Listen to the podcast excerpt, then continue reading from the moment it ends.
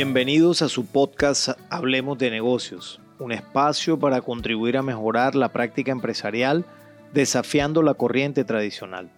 Mi nombre es Johnny Fayad, empresario, profesor universitario con más de 29 años de experiencia profesional. El tema de hoy, como me comprometí en el episodio anterior, hace referencia a la habilidad técnica que en definitiva es conocida también como el know-how, como el saber hacer, es una habilidad sustentada en el conocimiento del negocio. Recordemos que los investigadores de la gerencia de negocios coinciden en afirmar que hay tres tipos de habilidades que todo buen gerente, ejecutivo, dueño de negocio o colaborador debe tener.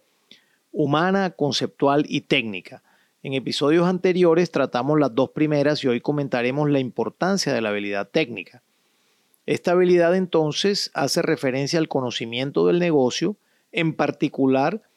a la forma en que las personas en la empresa han aprendido a resolver los problemas repetitivos, pero también a incluir dentro de esta misma categoría de problemas a situaciones que no son tan frecuentes, pero que de alguna manera se parecen a aquellas que comúnmente resuelve la empresa. Esta habilidad técnica, ¿por qué realmente es tan importante? Porque sin duda garantiza que la operación de la empresa fluya sin mayores contratiempos, con bajo riesgo y por supuesto con unas variables controladas que de alguna manera se van a ver reflejadas en la utilidad neta de la organización. Es decir, es aquella habilidad que en la organización garantiza de alguna manera que en el momento presente ésta pueda operar de manera normal. Se cree, por ejemplo, que cuando una persona asciende en la jerarquía de una organización, debe ir perdiendo esa habilidad técnica para darle más fuerza a las habilidades conceptuales y humanas, también conocida como blandas, pero a mi juicio no debe pasar de esta manera, dado que el directivo que va escalando posiciones en la pirámide organizacional, que no se involucra en la operación del negocio, perderá la sensibilidad de alguno de los grupos de interés claves para la empresa como son los clientes, los proveedores y las comunidades circundantes. El conocimiento detallado del negocio, si lo pierdes, afecta las decisiones que tomes. Porque cuando se conoce el negocio técnicamente, es decir, cuando se sabe cómo actuar frente a la mayoría de los problemas, se podrán tomar mejores decisiones al tener presente el detalle necesario y sobre todo dando mucho valor a través de la escucha activa a los actores principales de la empresa, que deben ser los que están más cerca de la acción, que también tienen mucho detalle que aportan para la toma de decisiones. Pero si te apartas y te conviertes exclusivamente en lo que algunos llaman un gerente pensando en estrategia, que a la postre pudiera querer decir que no te involucrarías en la operación del negocio, la empresa progresivamente dejará de ser relevante para su mercado o esa área de la compañía perderá cierta relevancia al interior de la organización porque se desconocerá la importancia, como lo mencioné hace un momento, de alguno de los grupos de interés de la organización, con lo cual probablemente se entra en desequilibrio. En algún momento de mi vida laboral trabajé en una compañía de crédito, o sea, en un banco. Y tuve la responsabilidad de ser el jefe de crédito para una zona importante geográficamente hablando. Yo reemplacé a una persona que ascendió a un cargo que era el cargo de gerente de crédito. Y esta persona, al ascender al cargo de gerente de crédito, pareciera que hubiera hecho un switch y se le hubiera apagado su interés por la forma como operaba el negocio y se le hubiese prendido un interés por la manera como él consideraba que debía pensarse un cargo como de gerente de crédito. Es decir, esta persona dejó de involucrarse en la operación, se apartó prácticamente de la operación de crédito, solamente eh, firmaba aquellos créditos cuyas autonomías exigían que esta persona firmara los montos de crédito específicos, pero inclusive hasta de manera que uno podría considerar un poco irresponsable, no se metía en el nivel del detalle de las aprobaciones. Este tipo de personas que uno comúnmente dice se le olvidó cuando estaba en la posición anterior completamente, como también se dice algunas veces que ningún cura se acuerda cuando fue sacristán, pero peor aún, en algunos otros casos, esos ascensos hacen que las personas consideren que se les debe eh, tratar con un respeto superior y distinto y se apartan de la operación para no involucrarse con las demás personas. Cuando se le sube el cargo a alguien a la cabeza, ocurren este tipo de cosas. Se deja la habilidad técnica de lado porque no se involucra en el saber hacer del negocio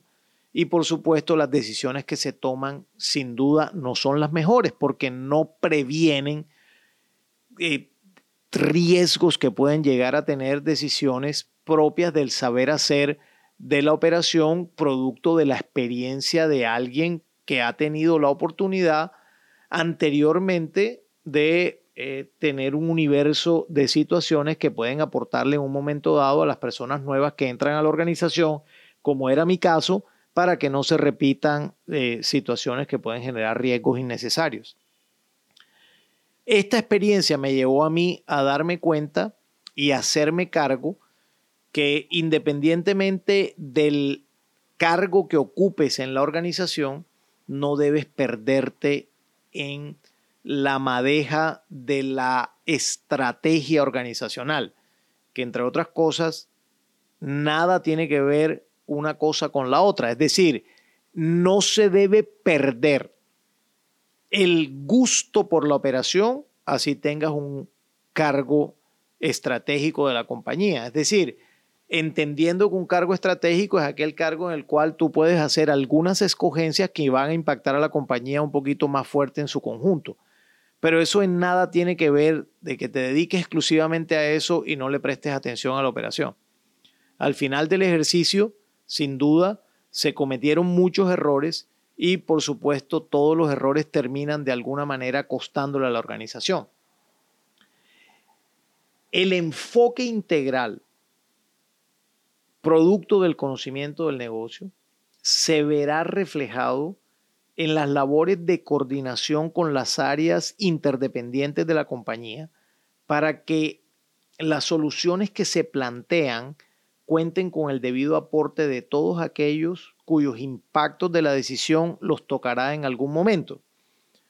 Esta persona de la que te hablo de, de esta entidad crediticia desconoció casi que totalmente el hecho de que trabajó en el cargo que anteriormente tenía y en la medida que se produce un distanciamiento del diario operar, ese alejamiento lleva a la desconexión con la organización y por lo tanto las decisiones también se ven afectadas. Por lo tanto, no es recomendable para nada salirse de la importancia de la habilidad técnica, sino todo lo contrario en la medida que tú asciendes en la escala jerárquica de la compañía, debes tener ese equilibrio tan importante de involucrarte con la operación, de tener un distanciamiento prudente, pero no alejarte hasta lograr la desconexión. Ahora bien, La habilidad técnica es definitivamente súper relevante. Por supuesto, tiene algunos riesgos. ¿Cuáles son los riesgos? Los riesgos es que si una persona, visto en el otro espectro de lo que te acabo de contar como experiencia, es una persona que es exclusivamente técnica, es decir, que está en la operación todo el tiempo para resolver problemas, pero no es capaz,